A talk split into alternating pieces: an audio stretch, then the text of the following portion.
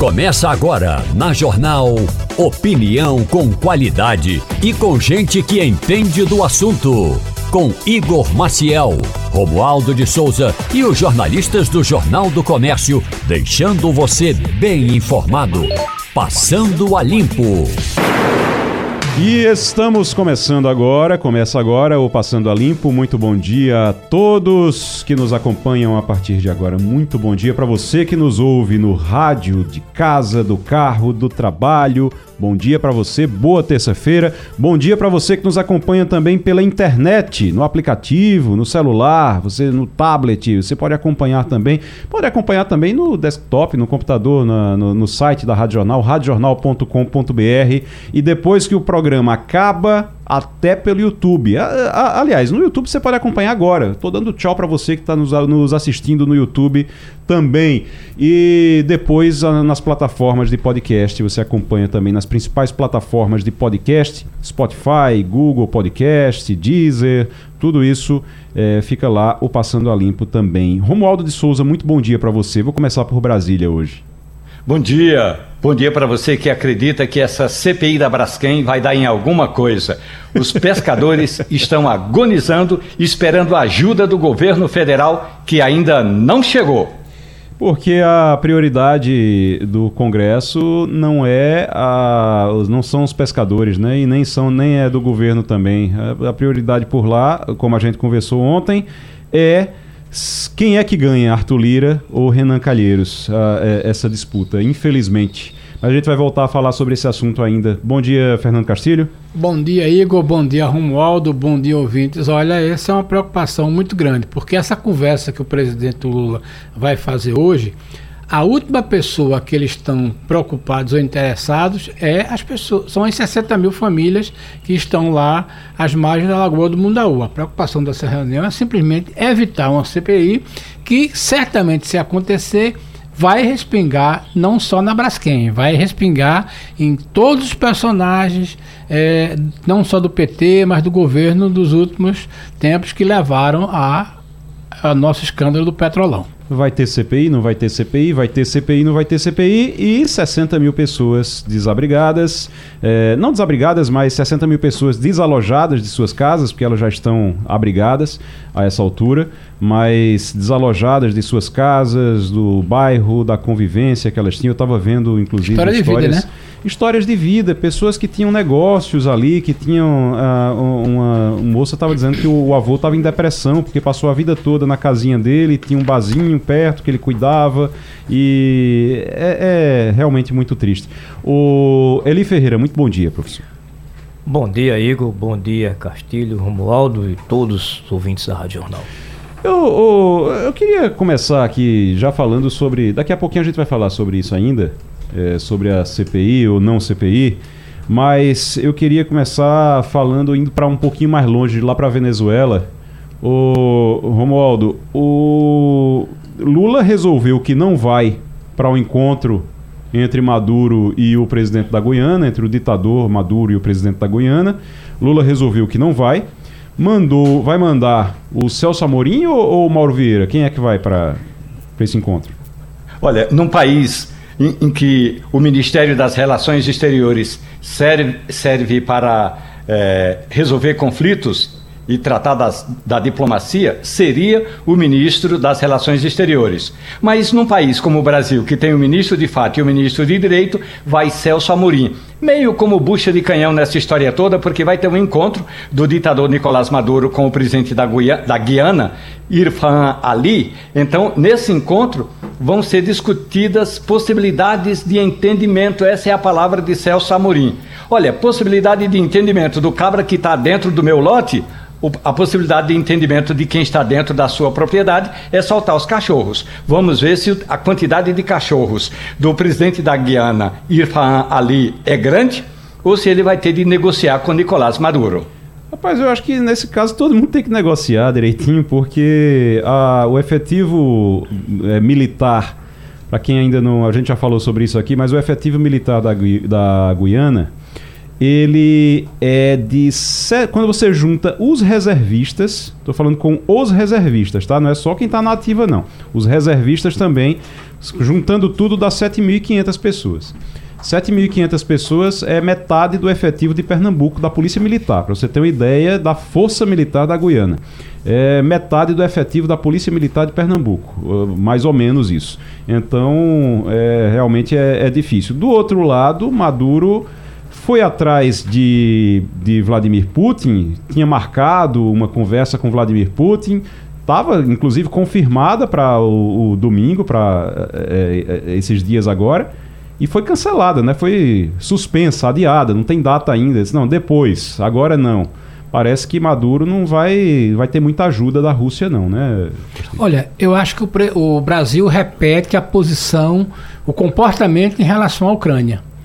Tem um invasor e você quer discutir com o invasor, o invador e com o invadido uma negociação. Da mesma forma que não tem negociação entre Ucrânia e Rússia, porque a Ucrânia foi invadida, a mesma coisa o comportamento do Brasil em relação à Guiana. Veja bem, Maduro já vai ganhando, porque vai conversar. O que é que está faltando isso na América Latina e o presidente Lula deveria ter liderado? Uma condenação firme a isso. Nenhum país americano, inclusive na reunião do Mercosul, a gente estava observando isso ontem, condenou essa proposta de Maduro. Há um enorme equívoco. Essa história de por que, que Lula não foi mandar lá? Porque Lula fecha certamente, ou pelo menos a- a- a- o comportamento do Brasil é de apoiar Maduro. Lula trouxe Maduro é, da- do, do, dos estertores do, do mundo para tratá-lo como democracia. Então, claro que ele não vai poder ir.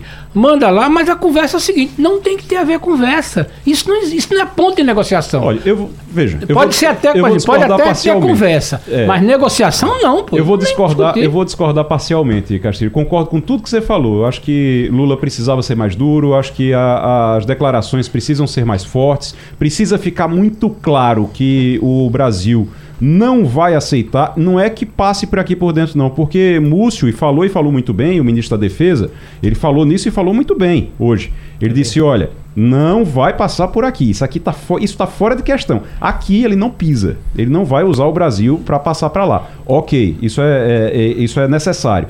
Isso precisa ser dito também por Lula e aí precisa ser dito pelo próprio Lula. Dizer, olha, você também não invada esse equipe. Você não vá para lá, não. Não é nosso território, mas não vá para lá porque senão a gente vai ficar contra e você vai. é, é, você vira inimigo. A partir do momento que você tentar invadir lá. Agora, eu não acho, o que eu discordo, o que eu digo que eu discordo parcialmente, é que não é a mesma coisa da Ucrânia. Porque no caso da Ucrânia, a Rússia já tinha invadido a Ucrânia. É o, é o E- mesmo sentimento, Não, o mesmo certo, propósito. mas- só não aconteceu. Mas lá já tinha invadido a Ucrânia, já estava matando gente, já estava bomba caindo, Sim, é, é. diferente. Aqui o que acontece na Venezuela é que não existe um conflito ainda. Esse conflito ele ainda não existe. Quando o conflito existia, aí sim, aí dá para cobrar Lula de tomar uma atitude e, e até ter uma reação.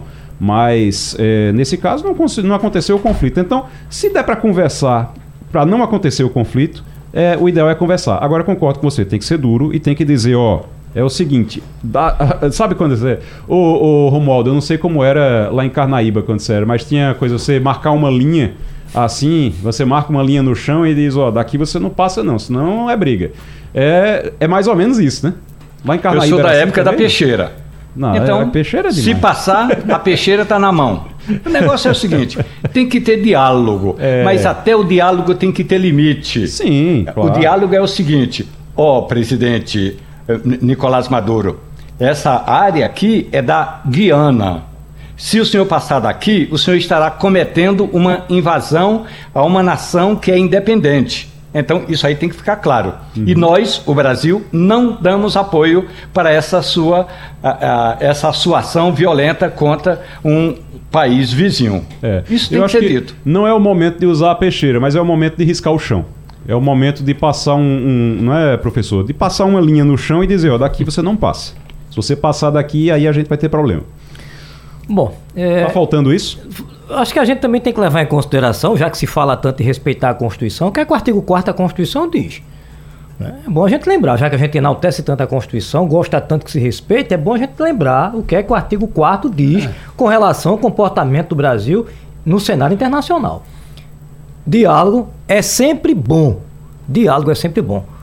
acho que a gente tem que entender que essa questão da posição dura do, do, extremismo é, em último caso, enquanto houver possibilidade de diálogo, deve-se dialogar. Agora, concordo com, com a fala do nosso nobre âncora, quando ele disse hoje, a fala do.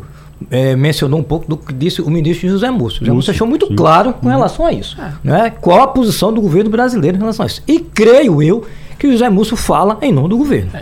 É, exatamente.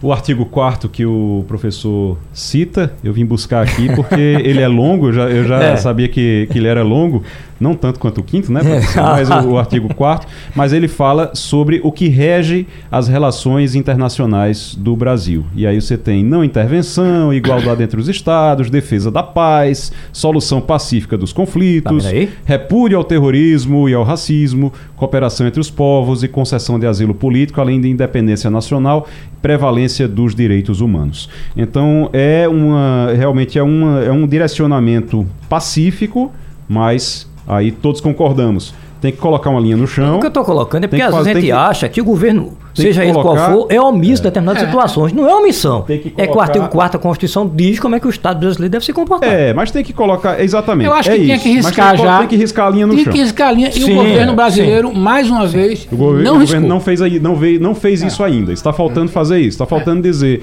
Isso, até Nós aqui você vai. Se você é. passar daqui, você vai ter um problema comigo. O, o, Estado brasileiro precisa dizer isso. Ó, Venezuela, se você passar dessa linha, você vai ter um problema comigo, tá certo? Não é com a Guiana, não. Você vai ter um problema comigo, se você passar daqui. Então, isso precisa ser dito. Os Estados Unidos costumam fazer isso. Costumam fazer isso e fizeram isso agora com essa história de fazer um, um, um treinamento lá. Foi meio que dizendo: olha, é o seguinte, aqui a gente tá. Se você. Essa é a linha. Se você passar, é. você vai ter um problema comigo também. A secretária executiva da Secretaria de Defesa Social, Dominique de Castro Oliveira, já está conosco aqui no Passando a Limpo. É, doutora Dominique, muito bom dia, secretária. Bom dia, Igor. Tudo bem? Tudo bem. Secretária, a, muita gente interessado em ir curtir o Réveillon, onde vai ter festa, principalmente na praia. É, no Recife vai ter, vai ter festa na praia, tem palco que vai ser montado e o Réveillon é logo ali. Como é que está a segurança? Tem muita gente preocupada porque não tem onde estacionar e precisa ir andando, precisa muitas vezes. Eu, eu estive, não, não nesse ano, nem no ano passado, mas há uns dois anos, eu fui é, pro Réveillon ali na praia e eu lembro que depois que rompeu o ano, fogos, tudo muito bonito, aí a gente tem que voltar, porque não fica sem passar carro ali, a gente tem que voltar da Avenida Boa Viagem tem que ir para Domingos Ferreira, tem que ir para Conselheiro Aguiar para poder pegar um transporte e voltar para casa. Como é que vai ser a segurança tanto na festa como também na dispersão depois? Já tem um, um plano montado para isso? Temos, exatamente, Igor. Com essa consciência de que muitas pessoas virão para Recife, o próprio cidadão quer curtir, quer assistir em paz, nós implementamos no último sábado a Operação Réveillon essa operação é uma operação ampla, começou sábado, vai até o dia 1 de janeiro, com os equipamentos de alta tecnologia. Nós temos uma plataforma de observação elevada, com câmeras instaladas, opera, é, pessoas operando essas câmeras durante todo o período, drones espalhados por toda a orla, tanto de Pina quanto de Boa Viagem, helicópteros do grupamento tático aéreo, reforço do policiamento a pé, reforço do policiamento motorizado, enfim, a SDS envolveu todas as suas operativas para garantir uma festa, não só a festa, mas todo mês de dezembro, mas principalmente a festa segura, tanto durante a festa quanto na dispersão. Estamos conversando com Dominique de Castro Oliveira, secretária executiva da Secretaria de Defesa Social. Romualdo de Souza, você, se você, você vai vir para cá passar o Réveillon ou vai ficar por aí?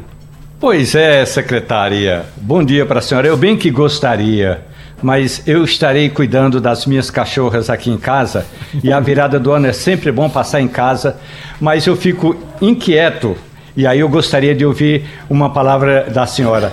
Quem for ali para a orla, quando terminar a festa, vai ter mesmo segurança? Porque a gente tem um medo danado, sabe, secretária, de ir para essas festas. Isso vale para Brasília, para o Rio de Janeiro. Aí depois fica, meu Deus, onde é que eu boto o meu celular? Logo na virada do ano. Vai ter uma, um reforço? sim, o reforço, lançamento de efetivo extraordinário, lançamento do efetivo também dos batalhões da área e em períodos antes da festa, durante a festa e já calculando esse período da volta para casa. Uhum. É realmente quando a pessoa está um pouco menos atenta, um pouco mais cansada. Então, a gente está trabalhando não só as forças da, da SDS, Polícia Militar, Polícia Civil, Polícia Científica, mas também bombeiros, Defesa Civil, enfim, para garantir essa festa pacífica, essa festa alegre na chegada e na saída para casa. É, a gente, muita gente fica pensando, ah, mas Réveillon, um momento que está todo, todo mundo ali comemorando, vai ter alguém ainda assaltando ali, como diz Fernando Castilho, que está aqui, vai, vai lhe fazer uma pergunta agora, doutora Dominique, é, ele, ele diz que o crime é um negócio também, que o trabalho da polícia é atrapalhar o negócio do crime. E eles não tem esse negócio de feriado de Réveillon, não, eles estão lá realmente para é, o trabalho, entre aspas, dele. Romualdo, ou é, Castilho. Secretária, é, eu gostaria de saber como é que entra esse esquema é, junto com a prefeitura, porque de qualquer maneira o Réveillon, a festa, assim como essa movimentação que já houve no Morro, acontece no município. É, essa coisa é feita junto com a prefeitura? Qual é a colaboração que a prefeitura dá isso? É, entra a CTTU, entra a Guarda Municipal, a, a secretaria vai desenvolver um plano dela e a prefeitura vai desenvolver outro? Não, é exatamente o plano tem que ser conjugado. Então, a SDS já convidou a Prefeitura do Recife para uma reunião na semana passada para alinhar o planejamento, para alinhar, inclusive, qual o planejamento do carnaval. Nós precisamos entender qual é a proposta da Prefeitura de Recife. É, fizemos essa reunião e, e é bom é, dizer que isso não é só no Recife. Então, amanhã eu tenho reunião com a Prefeitura de Jaboatão, é, de Paulista, de Caruaru, enfim, a SDS, ela coordena, claro, as forças de segurança estaduais, mas ela chama os seus parceiros, nesse caso específico a Prefeitura do Recife, para conversar, para entender que o planejamento seja integrado. Da parte da Prefeitura, é, participam as unidades tanto de controle urbano, é, de controle de trânsito, enfim, a gente, a, própria guarda municipal, a gente chama essas áreas todas para integrar, para que eles entendam também as nossas necessidades. Tá? Às vezes pode ter a visão só da festa, né? mas a visão da segurança, que é a nossa visão específica. Uhum. O... E, e, vamos fazer disso de forma integrada. Ô secretária, uh, a gente está falando muito aqui do Recife. Na região metropolitana a gente sabe que tem também Jaboatão, tem outras cidades que fazem festas de Réveillon. É, tem efetivo garantido para essas, essas cidades também. Também para o interior, Caruaru, Petrolina, está tudo planejado já. Com certeza, a gente está em fase do, do, plano de planejamento. Então, como eu disse, semana passada a gente iniciou essa roda de conversas com a Prefeitura do Recife. Amanhã eu tenho uma nova roda de conversas com outras prefeituras. E essa forma de trabalho da SDS, ela não é só no Réveillon. Certo. Então, por exemplo, aqui, antes de falar com você, eu estou com uma sala com o pessoal do Carnaval de Olinda, hum. que nós já hum. começamos também o planejamento. Então, hoje, temos a conversa tanto com o pessoal do, do Bloco do Homem da Meia-Noite, com o Galo da Madrugada, enfim, a SDS, ela se antecipa a, a essas grandes festividades, que por aglomeração de pessoas, como, como disse, o crime é oportunista, sim. Uhum. Então, com mais pessoas, há uma chance é, de maior ocorrência criminal. Então, a gente se antecipa, chama esses parceiros para que eles compreendam também a responsabilidade deles né, no planejamento de segurança e faz de tudo de forma integrada, uhum. de forma que seja o mais eficiente, que a gente aproveite os meios de cada um desses parceiros também. Dominique de Castro Oliveira, secretária executiva da SDS, da Secretaria de Defesa Social. Para a gente encerrar, professor Eli Ferreira. Bom dia, secretária. É, existe uma preocupação por parte da polícia, toda da Secretaria de Defesa Social, com relação também a o, o, o, o tráfego de, de, de veículos marítimos nesse período, porque vai ter uma aglomeração muito grande na beira-mar. Mas isso não impede as pessoas, por exemplo, andar de jet ski na praia de Boa Viagem. Como é que fica? Mas aí, aí eu não sei, talvez não seja. A Secretaria de Defesa Social acompanha isso Mas também, um secretária? É, a gente, da mesma forma, a atuação em parceria. Então, hum. temos reunião é, não só com o pessoal da Marinha, é, com o pessoal da Polícia Federal, pelo seu é, grupo de é, Polícia Marítima, mas também os bombeiros, porque na, da nossa parte, o que, nós, o que nos preocupa, o que a gente tem sempre em vista, são a questão dos afogamentos. Então, a, o, o, Corpo de Bombeiros está integrado nessa, nessa operação Réveillon, tem um planejamento operacional específico dele, com incremento também de, de salva-vidas, enfim, com incremento também de pessoas na, na orla. A gente tem essa preocupação, isso é uma coisa que a gente gosta de alertar a população, às vezes bebida alcoólica, é, misturada pode causar aí uma querer querer ir ao mar, querer né, ter, ter uma situação de afogamento. Então a gente prevê isso também. Agora a segurança marítima em si a gente trabalha apenas com os nossos órgãos parceiros. Muito bem. Muito obrigado, Dominique de Castro Oliveira, secretária executiva da SDS. Obrigado e volte sempre aqui ao Passando a Limpo, secretária. Muito obrigado, estou à disposição de você. Fernando Castilho, a economista do ano foi escolhida. Eu, assim, se eu não tivesse visto a notícia, eu demoraria a chegar nesse nome, é, dizer, ah, foi ela. Com certeza foi ela que foi escolhida. A economista do ano. Quem é? Quem é? Dilma Rousseff. Pois Dilma é. Rousseff, que, marcada pelas pedaladas, pela crise, é, aqui no Brasil, quando foi presidente, por todos os problemas que foram causados no governo dela. Eu não digo que por ela exata, diretamente, mas muita gente diz que foi por ela diretamente, que ela, ela, ela tentava interferir na economia o tempo todo e, e dava problema. E Dilma Rousseff é economista do ano. 2023 está sendo um ano engraçado. Olha, é é, curioso, né? Chama atenção pelo passado não muito recente da ex-presidente. É, eu posso dizer que eu acompanho a ex-presidente desde o tempo que ela foi secretária das Minas e Energia lá do Rio Grande do Sul, no governo Alceu Colares. E já nas reuniões com o secretário de Energia, ela era muito voluntariosa. Foi esse voluntarismo que impressionou a Lula, né, que acabou puxando ela. Ela foi foi eleita ela virou ministra é, na frente de muita gente do PT. E esse voluntarismo dela fez isso. É, acabou, a história nos levou para ela. Os governos, como a história registra, foi um desastre do ponto de vista econômico. Nós caímos quase sete pontos em dois anos, 15, 16. Mas a roda, a vida continua, a roda gira. É, Lula foi reeleito e Dilma está na presidência dos BRICS. Confesso a você que realmente não tem nenhuma informação de que, por exemplo, qual foi o papel interessante dos BRICS para os países dos BRICS e para os novos países. Não tem muita coisa, na verdade, a atuação dos BRICS é uma operação burocrática. Agora, esse tipo de homenagem, Igor, é recorrente, sabe? Dependendo de como você está e qual é o carro que você está, é, existe entidades que procuram elevar esse tipo de coisa. É natural né? Eu acho até natural que esse tipo de, as entidades façam esse tipo de coisa. Agora, por onde a gente passar, qualquer economista, qualquer analista de economia, qualquer pitaqueiro de economia, no caso eu me incluo nessa categoria, é, vai lembrar de Dilma Rousseff. O histórico da ex-presidente na economia não é dos melhores, a história registra isso, está documentado, tudinho. Agora. O, o, como indicado do Conselho Federal de Economia, que foi quem escolheu Dilma Rousseff como economista do ano, ele diz o seguinte: a escolha de Dilma Rousseff como a mulher economista de 2023 reflete o reconhecimento do seu legado e expertise no campo econômico, bem como seu papel fundamental na formulação e implementação de políticas que moldaram a trajetória econômica do Brasil.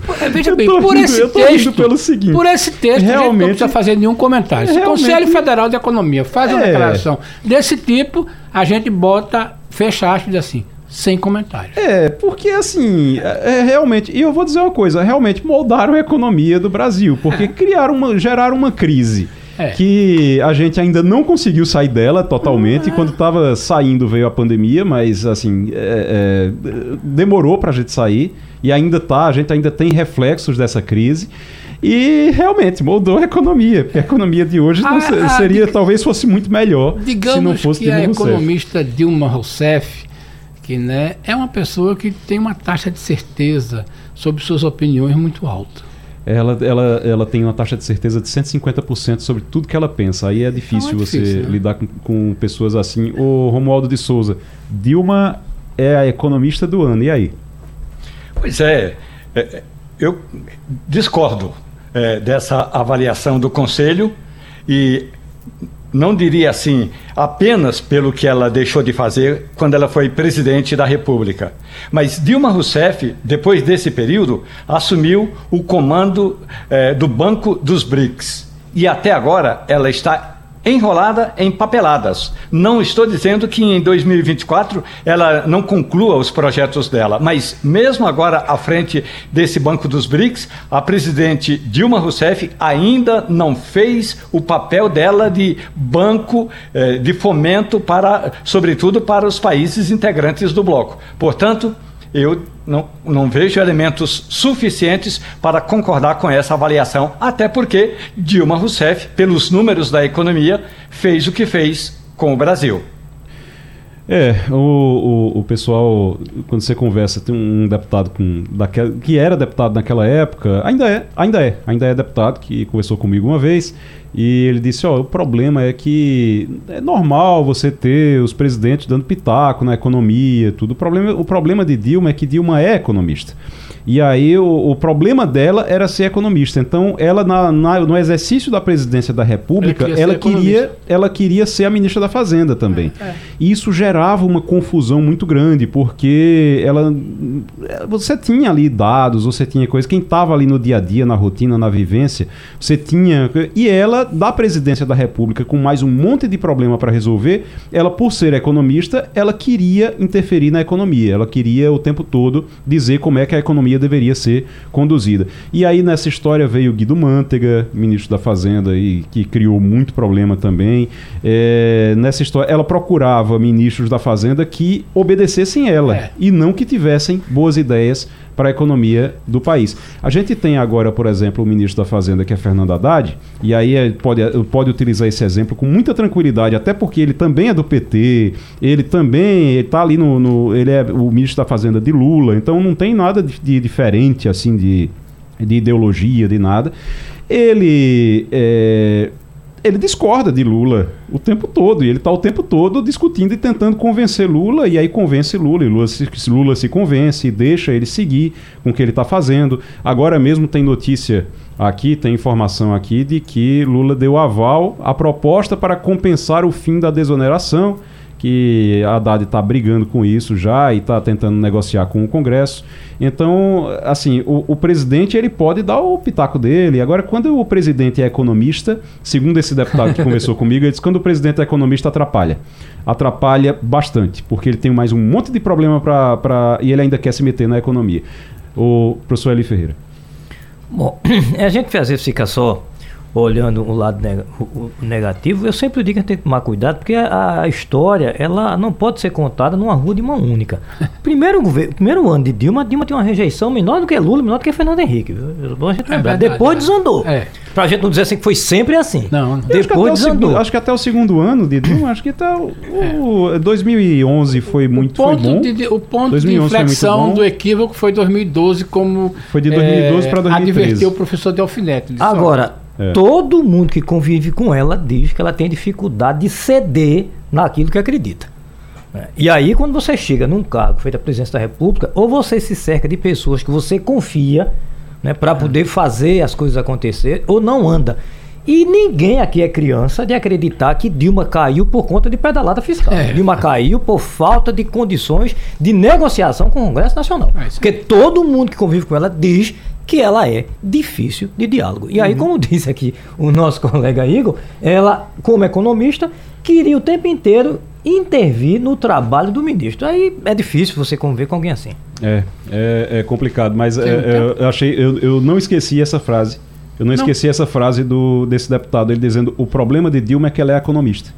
E é isso, mas por que? Como é que o, o problema dela. A economia Seria deu a solução, errado. Né? A economia deu errado porque ela é economista. Ele disse: o problema é que quando o presidente é economista, ele quer se meter na economia. É. E aí complica tudo, aí dificulta tudo. É, eu queria só fazer um pequeno comentário aqui. Nesse final de semana eu conversei com o economista é, Alexandre de Azara, que é o economista do BSBB. Sim. O BS é aquele banco que cuida de grandes patrimônios, é, um, é o maior uhum. banco, um dos maiores bancos do mundo hoje. E a minha pergunta foi exatamente sobre isso. Por que esse encantamento do mercado financeiro com Fernando Haddad? Ele disse: Olha, porque Fernando Haddad, primeiro, é um, uma pessoa extremamente cortês. Ele ouve você. Ele vê, ele olha para sua boca e vê o que você está falando. Segundo, é um sujeito que não chega para nenhuma conversa com a ideia fixa. Ele ouve as pessoas, tem a opinião dele, tudinho.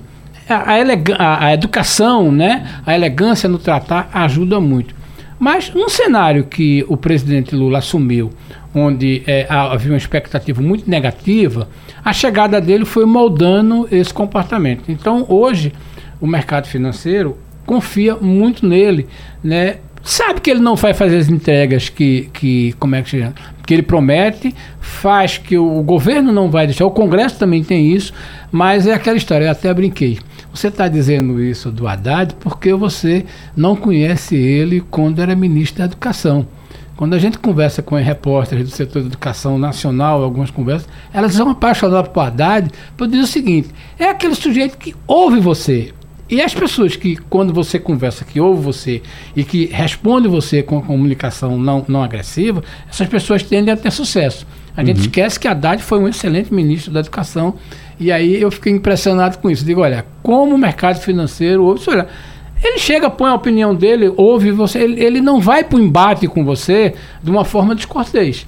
E aí isso é música para o mercado financeiro, embora tem algumas pessoas no PT que não gostem muito desse jeito dele de ser. É, vai ver é porque dá certo, né? O PT gosta, parece que às vezes eu tenho a impressão que o PT gosta quando as coisas dão errado. Eu estava falando de Haddad aqui, deixa só. É, como é que está essa situação de Haddad com o PT, em Romualdo? O, o PT tá a maior confusão agora. Eles realmente publicaram aquela resolução onde dizem que. Da, da, da, conferência do PT, onde dizem que déficit não gera. que déficit não, não, não é bom para economia. Aliás, que déficit é bom para a economia, né? Basicamente é isso que eles dizem. Eles dizem que é, é não está comprovado que superávit seja bom para a economia, mas que déficit é bom, porque tem que gastar realmente para poder é, desenvolver o país. A ideia do PT é essa. E Haddad discorda deles, discordou disso, mas ficou o texto de Gleisi Hoffmann e Zé Guimarães, no fim das contas. A República Federativa do Brasil tem o presidente da República que fica no Palácio do Planalto. Do outro lado, tem o Congresso Nacional, 513 deputados e 81 senadores. Em cada uma dessas duas casas, Câmara e Senado, o governo tem um líder. O líder do governo na Câmara dos Deputados é José Guimarães, do PT do Ceará. E paro por aí. O que disse o líder do governo numa declaração à imprensa? Essa história de déficit é coisa para a gente avaliar depois. Nós estamos preocupados é com as eleições municipais do ano que entra e a gente precisa gastar. Ou seja, o porta-voz do presidente da República na Câmara dos Deputados disse que déficit vai ser jogado numa, numa gaveta e trancada sob sete chaves. E que agora a prioridade é gastar para eleger o maior número possível de prefeitos. Se for nessa atuada, se prepare, porque a salvação está longe de chegar. Rapaz, é, é difícil, é, é, é, complicado. Quando alguém chega, o sincericídio do José Guimarães é uma coisa impressionante. Porque ele diz mesmo, ó, não tem que gastar mesmo. Na prática, o que ele está dizendo é o seguinte: tem que gastar mesmo. Porque se a gente não gastar, se o governo não gastar, a gente não vai conseguir fazer um bom número de prefeitos nas eleições de 2024. E aí, a Haddad está ali tentando cuidar do dinheiro do contribuinte, do meu dinheiro, do dinheiro de vocês, do dinheiro do, dos ouvintes aqui, que a gente paga imposto, gente, que não é brincadeira. E aí tem muita gente, às vezes, eu gosto sempre de dizer isso, porque tem muita gente que acha que não paga imposto. Tem gente que acha que não, eu não pago imposto não, que eu não pago imposto de renda, eu não pago... Meu amigo, quando você compra eh, comida, qualquer, um chocolate, você está pagando imposto, tem imposto embutido ali, tá certo? Então, se você vai beber água, você está pagando imposto. Tudo tem imposto. Então, você vai fazer a feira no mercado, tem imposto, está pagando. Esse dinheiro vai para o governo federal, vai para o governo estadual, vai para as prefeituras. E é esse dinheiro que Fernando Haddad está querendo economizar e José Guimarães, Gleisi Hoffmann e a, a cúpula ali do PT está querendo gastar. E Zé Guimarães deu a senha. é gastar para poder fazer prefeito em 2024. Bonito isso, né, Castilho? É, é bem interessante, né? Isso é muito da personalidade de Zé Guimarães, né? Uma pessoa que é, foi formada nas bases lá do sindicalismo, mas tem uma coisa, felizmente Fernando Haddad olha isso de outro jeito, mas é importante observar uma coisa. Enquanto o Zé de Guimarães fazia isso, Igor, a gente até comentou, Lula ia numa outra direção. Né? Lula cobrava participação das pessoas do PT, né? uma atualização do PT, que o PT voltasse às bases para convencer as pessoas. A visão do Zé Guimarães, Igor, é exatamente aquela de hoje. A gente precisa comprar a eleição. Comprar a eleição significa liberar verba, é, terceirizar piquete, terceirizar mobilização. É, isso é uma prática que vem sendo feita é, é, desde que, que Lula foi presidente, né, quando Dilma saiu, que é aquela história. O PT deixou de ir às ruas é, voluntariamente. E às vezes a sensação que a gente tem é que o PT acha que Lula ganhou a eleição sem o encantamento dos jovens. Eu fui procurar ontem uma informação no TSE e vi uma coisa bem interessante. É, o ano passado, Igor, 2 milhões e 100 jovens com menos de dizer que não tinham obrigação de votar se inscreveram, 2 milhões e 100. 1 milhão e 700 compareceram às urnas. Então, essa contribuição que a gente sabe claramente que os jovens votaram é, é, é, pela emoção, votaram muito no PT, é, o PT parece que desconhece. Então é a pergunta hoje: qual é a conexão do Partido dos Trabalhadores com a juventude? E aí, só para mais ser mais simples, qual é a conexão do Partido dos Trabalhadores com as empresas privadas? O PT virou uma, uma grande depositório de dirigentes do setor público.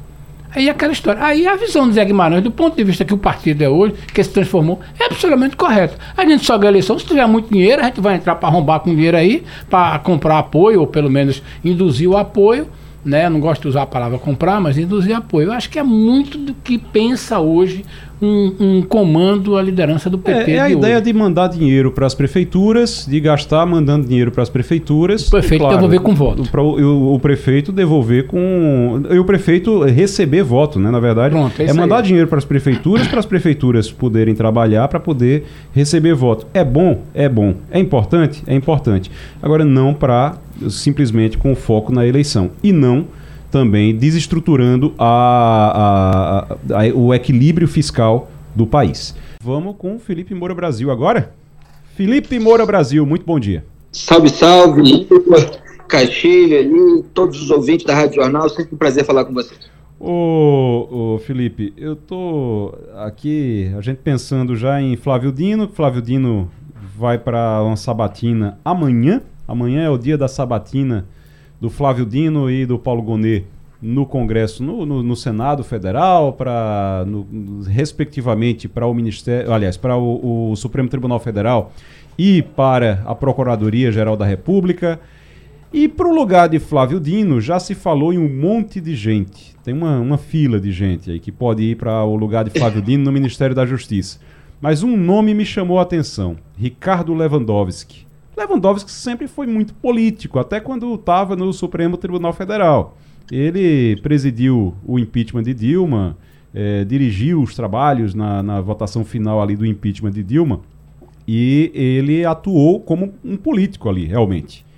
Está na hora dele assumir realmente ali que, que é político e virar ministro? Olha, é, esse pessoal do Supremo Tribunal Federal, que é mais político, é, não, não são exatamente todos que têm é, um comportamento tão descarado, é, eles, como você bem disse, já são políticos com a caneta na mão. É, e fora, acabam é, tomando certas atitudes, tendo determinadas condutas que comprometem, inclusive, a percepção sobre o trabalho que eles tiveram enquanto estavam com a caneta na mão no Supremo Tribunal Federal.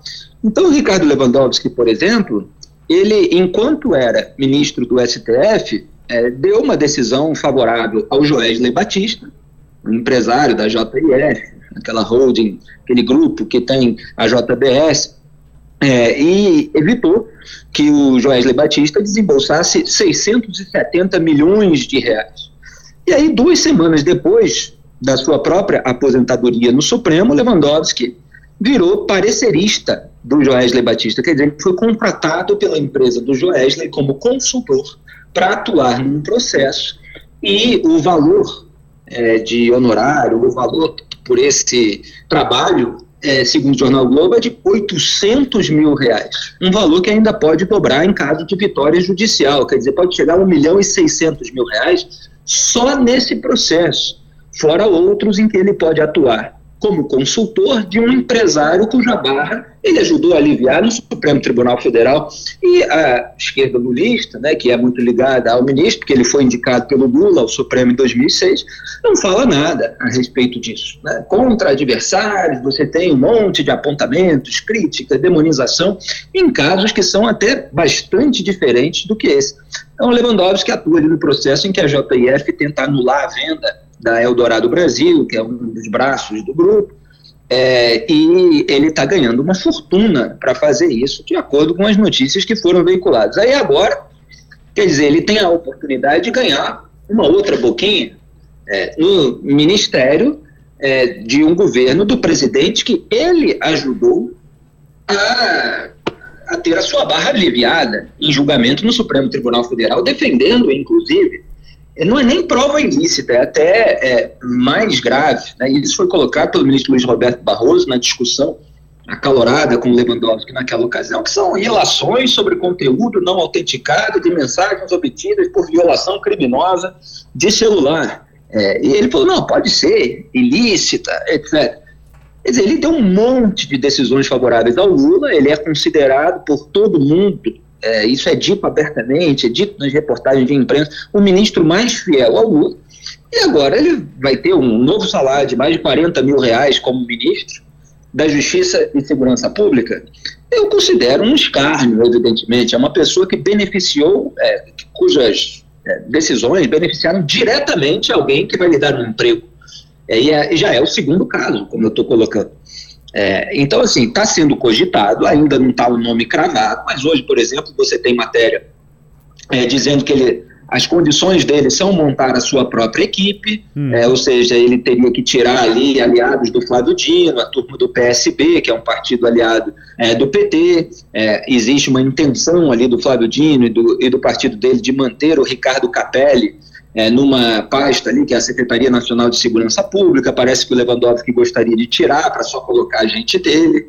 Então, assim, parece que está muito avançada essa negociação. Gente pode estar, claro, com uma estratégia de ventilar tudo isso para depois não indicá-lo, dizer, não, o Lula prefere fazer algo é, que não gere uma percepção errada, etc., mas é, não, não tenho dúvida de que seria o favorito, porque é aquele em quem o Lula mais confia e não sem razão. É aquele que faz vista grossa para qualquer coisa errada que aconteça no lulismo.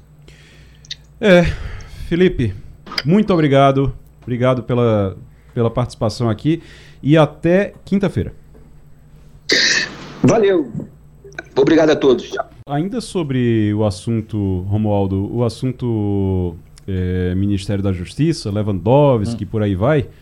Tem uma história já que o PSB estava querendo mais cargos, o PSB estava reclamando porque queria ficar com o ministério, mas Lula considera que o partido tem que, dar por satisfeito, tem que se dar por satisfeito com o que já tem, porque só tem 14 deputados federais, de um total de 513, e um senador, de um total de 81. Mesmo assim, o PSB está com três ministérios, vai ficar com dois e tá bom demais. Que é Geraldo Alckmin na indústria e comércio, Márcio França no empreendedorismo. Isso está gerando, vai ou pode gerar uma crise entre o PSB e o PT? É, o problema é que Lula mede é, com a régua dele o apoio que o PSB dá hoje. Mas no passado, o PSB já foi muito mais fiel a Lula e aos governos do PT do que mesmo o Partido dos Trabalhadores. A briga toda é a seguinte: Flávio Dino é senador da República pelo PSB do Maranhão. Ele saiu é, do Senado para ser ministro da Justiça. E aí o PSB entende que, se Flávio Dino sai, o PSB deveria ocupar o lugar de Flávio Dino. E aí o PSB apresentou dois nomes a Lula. Um é de, do jornalista Ricardo Capelli, que hoje é um subsecretário. O outro é do advogado Arruda Botelho. Arruda Botelho foi advogado da Odebrecht naquela operação toda da Lava Jato. Portanto, o PSB tem nomes, mas Lula, além de Ricardo Lewandowski, e aí é bom que se diga, O, ministro aposentado do Supremo Tribunal Federal não está indo pelo salário de 40 mil reais, porque Ricardo Lewandowski ganha 10 vezes mais num bom parecer. Um só parecer de um ministro aposentado do Supremo Tribunal Federal pode valer 10 vezes o salário que ele vai ganhar no Poder Executivo. Portanto, não é por salário.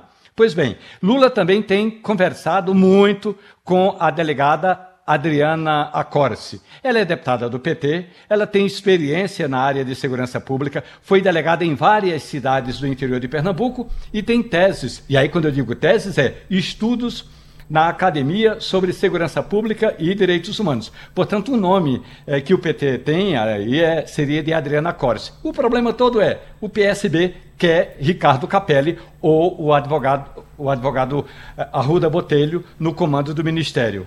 Lula não vai ceder. É, Lula não vai ceder. Para isso vai ser realmente complicado. Agora, eu tem uma coisa também, viu, Romualdo? Você disse que o, o, PSB sempre foi muito fiel a Lula. O problema é o período ali Dilma Rousseff, Aécio Neves e toda, todo aquele período até a eleição de 2020 aqui no Recife. Que aí o, o, teve João Campos, em, inclusive, falando do, do, do, PT, e a adversária dele era Marília Reis, que estava no PT, então teve é, é, é, críticas e até comentários sobre gente do PT está presa, Lula estava preso na época, então tem todo um problema em relação a isso também, mas são aliados. São aliados, é verdade que são aliados. Agora, eu só acho engraçado uma coisa também, rapaz. O Lula disse: não, mas que tem três ministérios, vão ficar com dois. Um ministério é Geraldo Alckmin, que é vice, e o ministério é uma escolha de, de Lula. Dino também era uma escolha de Lula. Dino também foi uma escolha de, era da cota pessoal de Lula. É, não era do, não, não foi uma indicação do PSB. O único ministério que realmente é uma indicação do PSB é o, ministro, é o ministro Márcio França. É a única indicação do PSB é o ministro Márcio França. E Márcio França, que estava em portos e aeroportos, é, Lula pegou ele, escanteou ele, botou no ministério que até agora. O ministério de Márcio França já tem orçamento, Romualdo?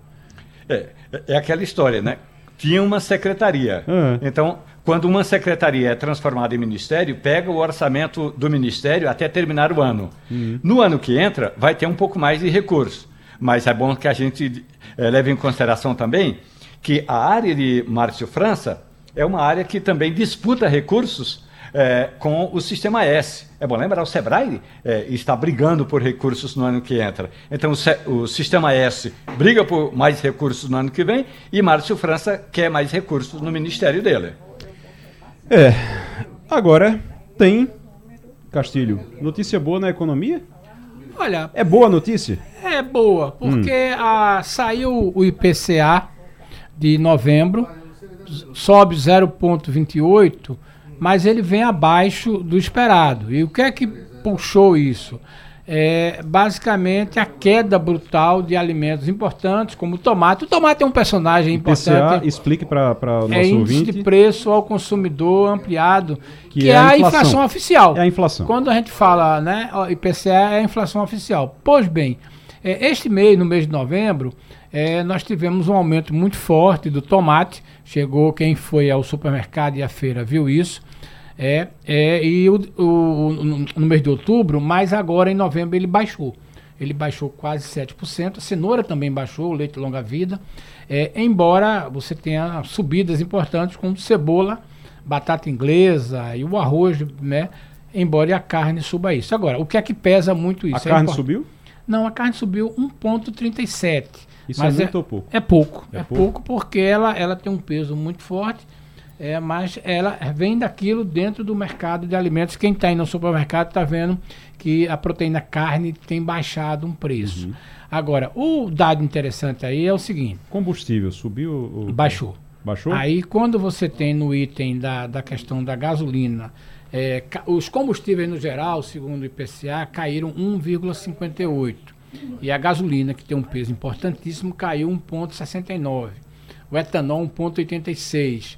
Então, isso representa, é, isso interfere na inflação diretamente, até mais do que o diesel, que, veja que situação, o diesel subiu 0,87, né? O gás de cozinha até 0,05, mas a gasolina, o peso da gasolina na composição da inflação acaba ajudando hoje. Qual é o fato bom? Qual é a leitura do número grande? 4,04 em 11 meses. Quem sabe se a gente chega em dezembro e há uma expectativa de que você feche o ano com uma inflação menor do que 4%. É um número que se a gente, se o Brasil conseguir, você vai fechar com a inflação em queda, já está em queda, mas é, em 11 meses ela está 4,04, se ela fechar em menos em dezembro vai ser uma notícia, certamente a melhor notícia que a gente vai ter, porque consolida uma trajetória de queda. Muito bom, então. Então, então a notícia é boa, né? É Agora, boa, é, é, boa, é, a última, mesmo subindo. É, a última do ano? É a penúltima, né? É Porque penúltima? você tem é, dezembro ainda. Isso, essa é a inflação de, acumulada de 0,4 é em 11 meses. Em 12 meses dá 4,68. É possível que a gente baixe isso. Quando é que sai? Tem Copom essa semana? Essa né? semana, Copom.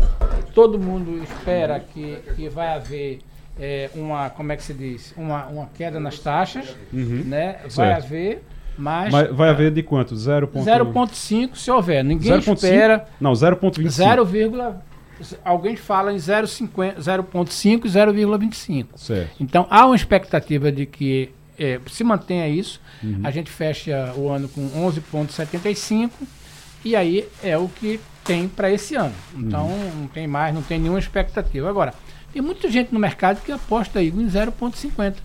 0,50, é, 0,50, né? Uhum. Que é o que o, o, o, Banco Central vem trabalhando. Certo. Entendeu? É isso aí. O Fernando Castilho. Não satisfaz o PT, mas uhum. é, é, como é que se diz? Pô? Fernando Castilho bateu no copo de água aqui, derramou, derramou dessa... água aqui. Então, é. já que derramou água, eu vou chamar alguém para resolver quando tem água. O ministro dos Portos e Aeroportos. Silvio Costa Filho, ministro, bom dia. Alô, ministro? Opa, vai chegar agora. Ministro Silvio Costa Filho, me ouve? Ainda Ouço. Não. Agora, Alô. pronto, chegou. O, bom o, dia, Igor. Bom dia, ministro. Eu estava dizendo aqui que a gente teve um pequeno incidente agora aqui, o, o Castilho derramou aqui um copo com água espalhou a água aqui. Eu estou dizendo, vou chamar o ministro dos portos então para resolver. Já que tem água, vou chamar Eita, o ministro rapaz. Ô, ô, ministro, muito bom, bom dia. Bom dia a você, Igor. Muito bom dia. Seja bom dia a você, bom dia Castilho, bom dia a todos que fazem a Rádio Jornal. Tem uma notícia boa hoje. Prazer falar com vocês. Aqui no Aeroporto Internacional do Recife, não é isso? Exatamente, Igor. É, acabamos de chegar aqui no estado. Ontem nós estávamos a pedido do presidente Lula, Lula no Uruguai, onde fomos anunciar o novo aeroporto binacional e lançar a hidrovia da Lagoa Mirim, uma hidrovia que vai ajudar muito o escoamento da produção do estado do Rio Grande do Sul com o Uruguai, ampliando as nossas exportações e acabei de chegar aqui no estado de Pernambuco para a gente poder anunciar agora no início da tarde a segunda etapa do novo aeroporto aqui administrado pela ENA em Pernambuco. São investimentos na ordem de mais de 500 milhões de reais que vai ampliar em mais de 50% a capacidade do aeroporto, que vai anunciar cinco novos fingers para poder receber novos aviões uhum. e, além disso, preparar o nosso aeroporto para cada vez mais receber turistas que vêm visitar o nosso estado. Então, isso é muito importante para a nossa economia, não só para o turismo de lazer, mas para o turismo de negócios e para a economia. Uhum. Até porque a cada quatro turistas que vêm visitar Pernambuco, nós estamos falando em um emprego que é gerado. E você sabe que hoje o aeroporto do Recife, ele é o mais movimentado do Nordeste e a gente está praticamente dobrando em quase 50% a possibilidade da gente poder receber novos passageiros aqui no aeroporto. O ministro, é, a gente fala em receber novos passageiros, isso é importante, e para receber novos passageiros tem que ter novos voos. Tem é, informação de. tem previsão, pelo menos, perspectiva de novos voos internacionais, diretos, saindo do Recife? A gente sabe que tem é, Buenos Aires agora é, é, começando, recomeçando. E tem previsão de outros voos? Olha, a gente está trabalhando né, o voo de Buenos Aires, nós estamos trabalhando o voo para Porto, em Portugal, né, que vai iniciar possivelmente agora no início de fevereiro, né, próximo ao Carnaval. Uhum. E estamos trabalhando para trazer, voltar a ter um voo da Ibéria, né, que é um voo direto para a Espanha. Sim. E abrimos o diálogo com a Air France para a gente poder avaliar, e estamos no processo de construção, um voo Recife-Paris. Uhum. Esse trabalho ele está sendo feito ao nosso lado, tanto pela SAC quanto pela ANAC, a gente deve ter uma reunião agora, nessa primeira quinzena de janeiro, para a gente poder avançar de fato na construção desse voo. E além disso, a gente tem dialogado com várias companhias aéreas internacionais que já identificam o Nordeste e o Recife também como a possibilidade de trazer novos voos charters para vir visitar os nosso, o nosso estado e criar esse link direto com outros países. Deixa eu. Nós estamos conversando com o ministro de Portos e Aeroportos, Silvio Costa Filho, nesse dia que a AENA, a AENA é a empresa que é a concessionária do Aeroporto Internacional do Recife, está inaugurando, finalmente inaugurando a, a, o terminal. É um, é um terminal. Um terminal. É um novo terminal internacional, né, é, Castilho? É. é. Ministro. É uma... Bom dia, Castilho. Tudo bom? Olha, é, o senhor está no aeroporto que é considerado hoje o melhor pelos passageiros, o melhor aeroporto brasileiro, segundo o ranking internacional. É, nós tam, o Brasil tem quatro entre os melhores, mas o do Recife está é, é o segundo maior do mundo performance. Agora, o senhor vai ter uma oportunidade hoje, aí eu queria fazer uma pergunta, de estar com todo o conselho de administração da ENA. É, é, a inauguração desse novo terminal trouxe ao Recife o presidente mundial, o conselho da ENA, e uma preocupação que eu vi é o seguinte: eles estão satisfeitos com o Brasil, mas vão conhecer é, a operação do, de São Paulo. É, então, de, de. Então, qual é a sua expectativa com isso? O senhor tem alguma demanda para que a ENA se torne um parceiro ainda maior é, em relação a essa questão dos aeroportos? Né? A ENA pode interferir na, na, na condução ou na conquista de voos, especialmente Espanha-Recife ou Espanha do Nordeste? O que é que o senhor quer conversar com os dirigentes da ENA que vão estar aqui, o presidente mundial e todo o conselho internacional da companhia? Olha, muito boa pergunta, Castilho. A gente tem dialogado muito com a ENA, com o nosso presidente, que é o CEO no Brasil, é o Santiago, e a gente tem trabalhado a possibilidade de trazermos novos voos, tendo visto o interesse dele de, deles de poderem também fazer essas operações. Paralelamente, a ENA é um parceiro importante para o Brasil, está fazendo a conclusão hoje da segunda etapa do aeroporto do Recife, importante para o Nordeste e para Pernambuco e iniciou recentemente no dia 13 de novembro e eu tive a oportunidade de ir presencialmente lá para iniciar a transição do aeroporto de Congonhas que eles assumiram. O aeroporto estava numa situação muito difícil, muito ruim, e a gente está trabalhando para melhorar o aeroporto de Congonhas, tendo em vista a importância do aeroporto para a aviação brasileira e para a economia do país. Então a ENA, a gente tem conversado muito com eles, porque eles são parceiros importantes, tendo em vista o volume de investimentos que eles hoje têm no Brasil.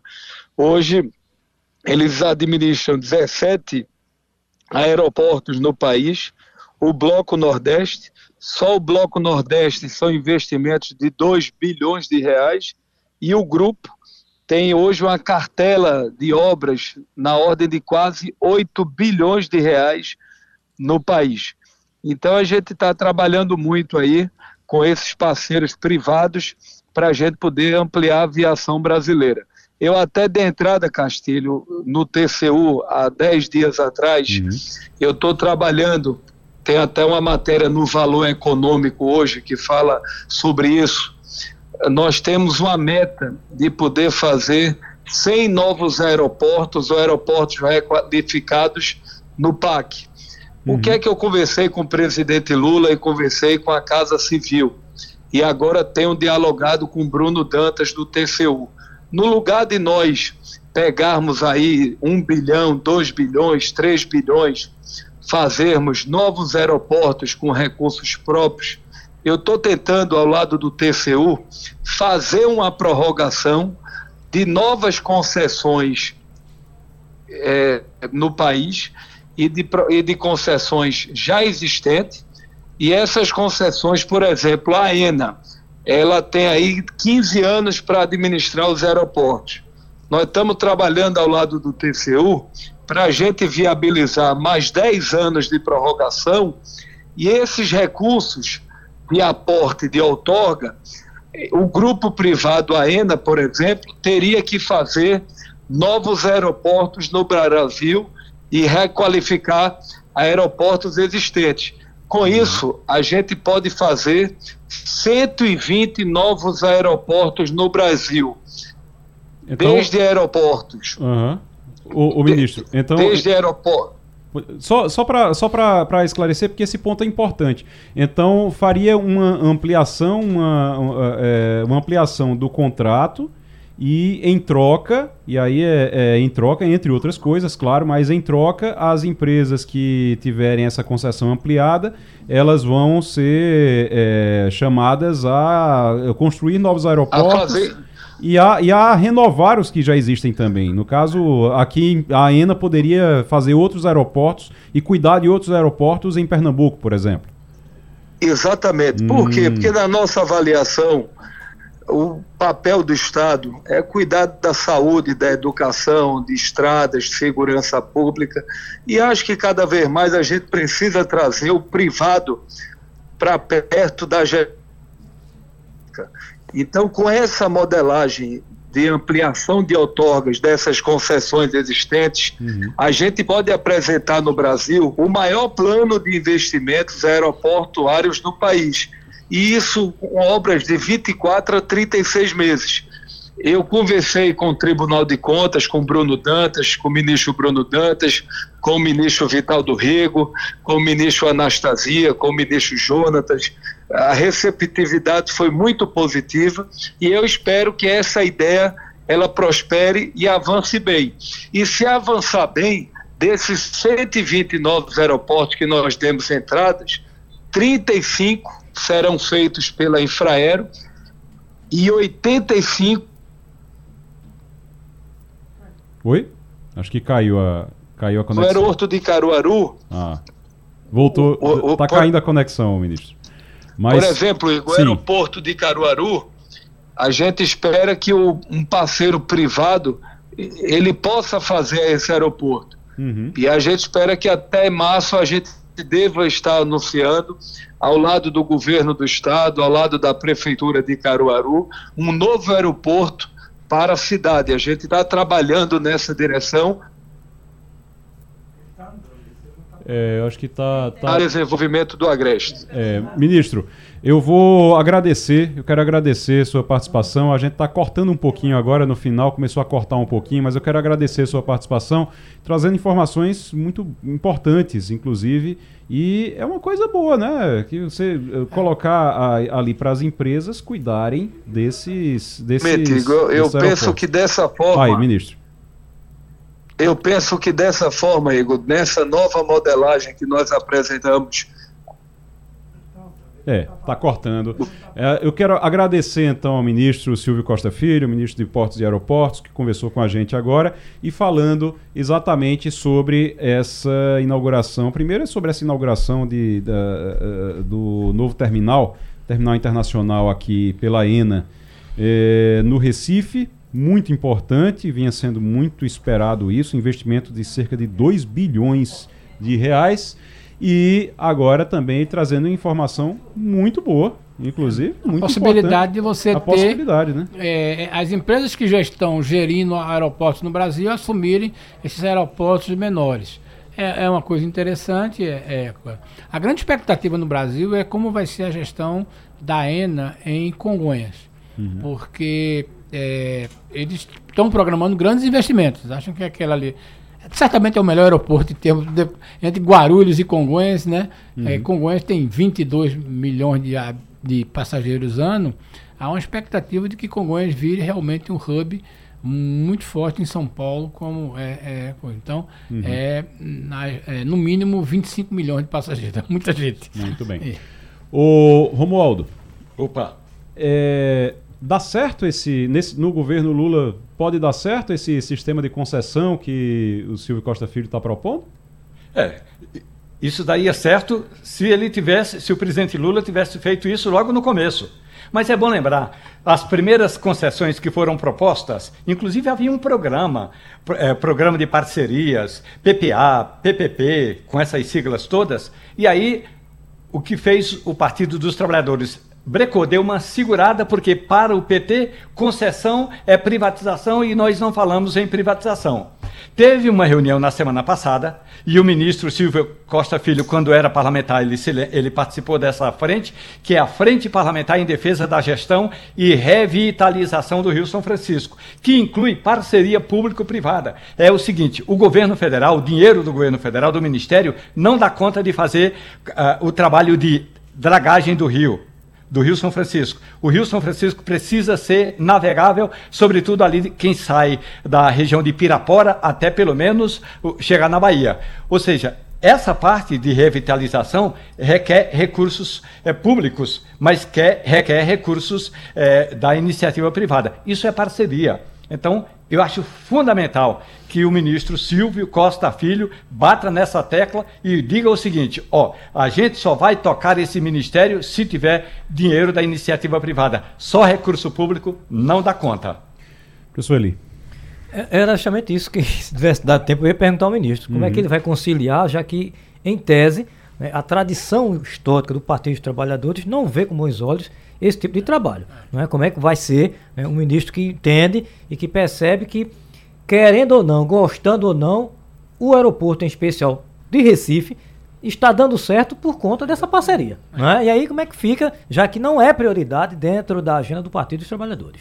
O Romualdo, eh, hackearam o perfil da primeira dama Janja. E aí tá. Agora já descobriram o que foi que aconteceu, ela já retomou o perfil do, é do Instagram, né? Eu acho que foi no Instagram. Eu acho que foi no Twitter. Foi no Twitter? É. O, o, o perfil de Rosângela eh, Lula da Silva é, foi hackeado no X, no é, X, o, o no antigo, antigo Twitter. Twitter. Então a Polícia Federal bloqueou o perfil é, da primeira-dama até que conclua as investigações. Mas já tem nome, já chegou ao hacker que fez isso. O danado de tudo isso é porque é, centenas de milhares é, de perfis são hackeados todo santo dia e imediatamente o, o, a, a, plataforma X, ou a plataforma X, antiga Twitter, é, imediatamente restabelece e tudo volta a funcionar. Como se trata da primeira-dama, então a Polícia Federal está investigando para ver qual foi o motivo, qual, qual é a motivação desse hacker já botaram a mão no, no ombro do camarada e ele já está prestando depoimento. Claro que metade do Congresso, aquele metade, aquela metade que está do lado do presidente Lula, inclusive o líder dele no governo, parou tudo o que estava fazendo para protestar contra esse hackeamento da conta da particular da cidadã, primeira-dama, Rosângela Lula da Silva. O Castilho e professor Eli Ferreira. Estou vendo agora que uh, Romualdo vai falar da CPI da, da Braskem daqui a pouquinho, mas estou vendo que a Braskem tem cinco dias para propor um plano de contenção de danos lá em Maceió. Queria falar sobre isso agora pelo seguinte, eu tô, é, eu estava acompanhando, fui, eu fui olhar tecnicamente como é essa história da mina de salgema, como é que extrai isso, porque a gente quando fala numa mina a gente fica imaginando um, túnel, né? Onde as pessoas entram com um carrinho, aquela ideia bem antiga. E não é, é um tubo. É um tubo, é como se fosse um, é um, é um cano é. mesmo. Que você vai enfiando na terra até chegar na, no bolsão ali de, do salgema. Do, do, você joga água ali para poder dissolver o sal e depois você, eh, você puxa aquilo ali por pressão. Você empurra a água, é. empurra mais água, que é para o sal subir, a salmoura ali subir. O problema é que eles não previram Olha que coisa. Você vai fazer um negócio desse tamanho e você economiza, pelo jeito, economizaram na hora de fazer uma avaliação do solo. Eles não sabiam que, ou sabiam e ignoraram, que tem falhas geológicas no local e quando eles empurravam a água para puxar por pressão, a água não voltava toda, uma parte se espalhava no solo, no terreno. E aí isso foi realmente aos poucos enfraquecendo o terreno e por isso que está tudo desabando agora. Anos e anos e anos desse jeito, agora está tudo desabando. Fazendo isso, por isso que diz, ah, mas como é que cavaram embaixo da casa das pessoas? Não cavaram, Não cavaram embaixo da casa das pessoas. Na verdade, você enfia aquele tubo na terra e você empurra a água lá dentro. Quando você empurra a água com pressão lá dentro, ela se espalha e vai enfraquecendo o solo. Ele está realmente desabando. Desabando. É. É, água é líquida, né? Por causa da água. É. é. Olha, é, a Salgema é um projeto bem interessante. A Salgema foi financiada com dinheiro do Finó. Né? E depois do FNE, a companhia. Isso é uma coisa dos anos 60, é? É, dos anos 60. Foi um dos primeiros projetos é, que chegou aqui. É, e é importante observar o seguinte: quando a Salgema começou a fazer aquelas minas, esse fenômeno que está acontecendo aí é, não existia. O conceito era esse: você injeta o, a, a, água, retira a salmoura e a partir daí não tinha muita informação de sondagem. Paralelamente, o que aconteceu foi o seguinte: esta área que onde existe hoje é, ao menos cinco bairros era uma área de concessão da Salgema não edificante. O problema é que, veja que situação, a pressão imobiliária, proximidade da Lagoa do Mundaú, aquela terra toda ali de quase 200, quase 300 hectares, limpa, uma restinga, era uma área de restinga, não teve como a prefeitura reagir. E aí começaram as invasões, a professora, a, as prefeituras, é, é, a partir de Collor, quando era prefeito e depois governador, liberaram aquela região todinha para fazer loteamento. Rapaz, você é? pensar que isso tem a ver com Collor ainda. Tem, olha, tem. Olha Collor que foi coisa. prefeito de Maceió. E a pressão muito na época de liberar o terreno. o que, é que aconteceu? Esses cinco bairros foram bairros que foram construídos em cima de uma restinga é, que jamais, que não havia muito estudo. E aí o tempo passa, a natureza não se defende, ela apenas se vinga. É? Então o que aconteceu? Ela começou a ceder. E aí começaram os problemas, porque, veja bem, a Saldema já retira esse material há muito tempo. E aí a gente está vendo que houve uma liquefação, que ele chama a palavra essa, de parte do solo e ela começou a ceder. Começou a ceder e aí as pessoas ficaram desesperadas. Uma situação normal, o governo responsável diz o seguinte: olha, vamos tirar o povo daqui e vamos, de novo, tirar a construção, devolver, fazer um aterro como se faz, como a gente vê algumas imagens. Não foi feito. Por incrível que pareça, Igor, a Salgema indenizava e não ocupava o terreno. Onde já veja bem, a Salgema gastou 1 bilhão e 400 milhões. A Braskem. A Braskem que diga, é porque a Braskem, né? É, e não ocupava o terreno. Então ficou aquele cemitério de casas ali. Não é só, mas é o seguinte: pagou, indenizou, liquida, bota a terra em cima, mas aí qual era o medo do pessoal? Invadir de novo. Então, veja que esse drama, drama urbano, esse é um problema muito sério, tem a ver com isso. E, sinceramente, pelo que a gente vê, o professor ali também tem visto isso, a, a sensação que a gente tem, professor ouvintes e Romualdo, é que as pessoas estão muito mais interessadas em evitar uma CPI do que o problema da questão das pessoas que estão ali, eu não diria que é secundário, não, é terciário. Porque a gente não vê nas declarações nenhuma preocupação. Como é que a gente vai resolver isso, tudo? Professor Eli Ferreira, eh, do ponto de vista do direito, do ponto de vista legal, essas pessoas têm direito à indenização, essas pessoas. Ela, tem que, a, a, o governo tem que comprar a casa delas, ou a Braskem tem que comprar a casa delas. O que é que acontece? O que é que faz nesse caso? Porque tem gente que reclamando que tinha. Por mais que tenha, um, é. tenha uma perda emotiva, você passou sim. décadas da sua vida ali, você tem que ir embora, ok. Mas o patrimônio mesmo, você perde tudo? Você tem aí o dano material. É. Porque isso afeta diretamente na questão matando da pessoa e o vínculo, como você coloca, o vínculo emocional. As pessoas construíram a vida ali, não é? é? Famílias ali.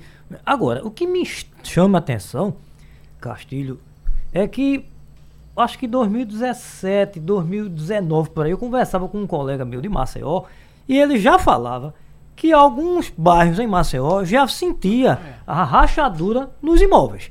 Então não é uma coisa recente. Não, não. Foi se deixando, foi se deixando. E o que é pior, Castilho? não é só bairro próximo, não. Porque o bairro do Farol é um bairro antigo é. em Maceió, um bairro tradicional que também está sendo afetado por esse trabalho irresponsável. Então, como você colocou, Igor, não se teve preocupação em observar o dano que se iria causar. A preocupação foi com o lucro e não com o cidadão. É e aí o descaso com relação à questão é, da moradia das pessoas, elas vão ter que brigar, infelizmente, na justiça para receber algo que, por maior que seja a indenização, não compensa o dano emotivo que elas sofrem. Esse é que é o grande problema. Então, se fecha os olhos, a CPI, a gente sabe muito bem quem tem interesse nela e por que é que tem interesse, porque o grupo mais beneficiado seria o grupo de Renan, porque fragilizaria o prefeito e, consequentemente, o presidente da Câmara.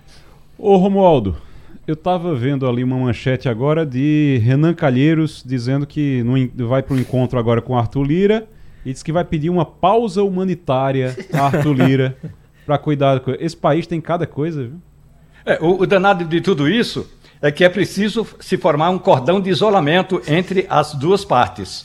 Então, o cordão de isolamento que vai ser formado é pelos jornalistas. Porque se houver uma briga ou um quebra-pau entre Renan Calheiros e Arthur Lira, alguém tem de apartar e quem aparta uma briga numa hora dessas. Na, no caso específico é, dessa mina, a autorização, a primeira autorização foi dada ainda no governo do presidente Ernesto Geisel. O ministro da, de Minas e Energia era Shigeaku Ek. Então, desde 75 que essa empresa faz esse processo de escavação.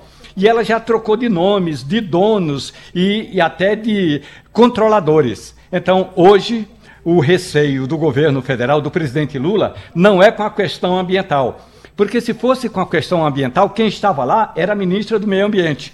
Não é com a questão dos pescadores. Porque se fosse o ministro dos, dos, de, de, Pescas, eh, André de Paula, estaria lá, embora tenha liberado recursos para, aperta, para, que, para que os pescadores não fiquem eh, desamparados. Uhum. O que está pegando hoje é qual é o tamanho do fio desencapado que une o nome Braskem com a Petrobras e que une o nome Braskem com a construtora Odebrecht. É esse o receio. É, e essa, essa CPI vai ser instalada hoje mesmo? Já tem definição de quem é que vai ser presidente, quem é que vai ser relator? É, o, o mais antigo, o mais velho, o mais idoso dos senadores, Otto Alencar, disse que vai esperar esse entendimento. Conversei com ele ontem à noite. Esse entendimento significa, é possível que ele instale hoje, mas dificilmente ela vai começar a funcionar. E aí tem dois nomes para presidir Renan Calheiros do MDB ou uh, um outro nome aí qualquer, inclusive uh, tem um senador uh, lá do estado do Amazonas que foi da CPI da Covid, então poderia ser também esse senador, mas Renan Calheiros quer ou presidir ou relatar. Renan Calheiros quer presidir ou relatar. Isso só no ano que vem, então, para realmente funcionar. Sem dúvida. Até por causa da, da do, recesso. do, recesso. parlamentar agora. Até porque, assim, o, os senadores e o, o, os senadores, os deputados, eles, eles não têm pressa porque eles vão para a casa deles e a casa deles não está afundando. Então tá tudo é, certo. É. E desculpe, rapidamente, Oi, o claro. nome do senador que, vai, que quer competir ou que está competindo com Renan Calheiros é Omar Aziz. Sim. Então, Omar Aziz quer presidir e daria a relatoria a Renan Calheiros. Renan Calheiros quer presidir e dar a relatoria a Omar Aziz. Que foi assim, né, Romualdo? Na CPI foram os dois. Na, na CPI COVID. da Covid, é os dois. COVID, é, exatamente, é. foi exatamente. É dupla que se entende muito é. bem. Eles já estão acostumados. Gente, obrigado. Romualdo de Souza, Professor Eli Ferreira, Fernando Castilho, muito obrigado a vocês aqui pela participação e muito obrigado a você pela audiência. O Passando a Limpo vai ficando por aqui. Um grande abraço. Tchau, tchau. A Rádio Jornal apresentou opinião com qualidade e com gente que entende do assunto. Passando a Limpo.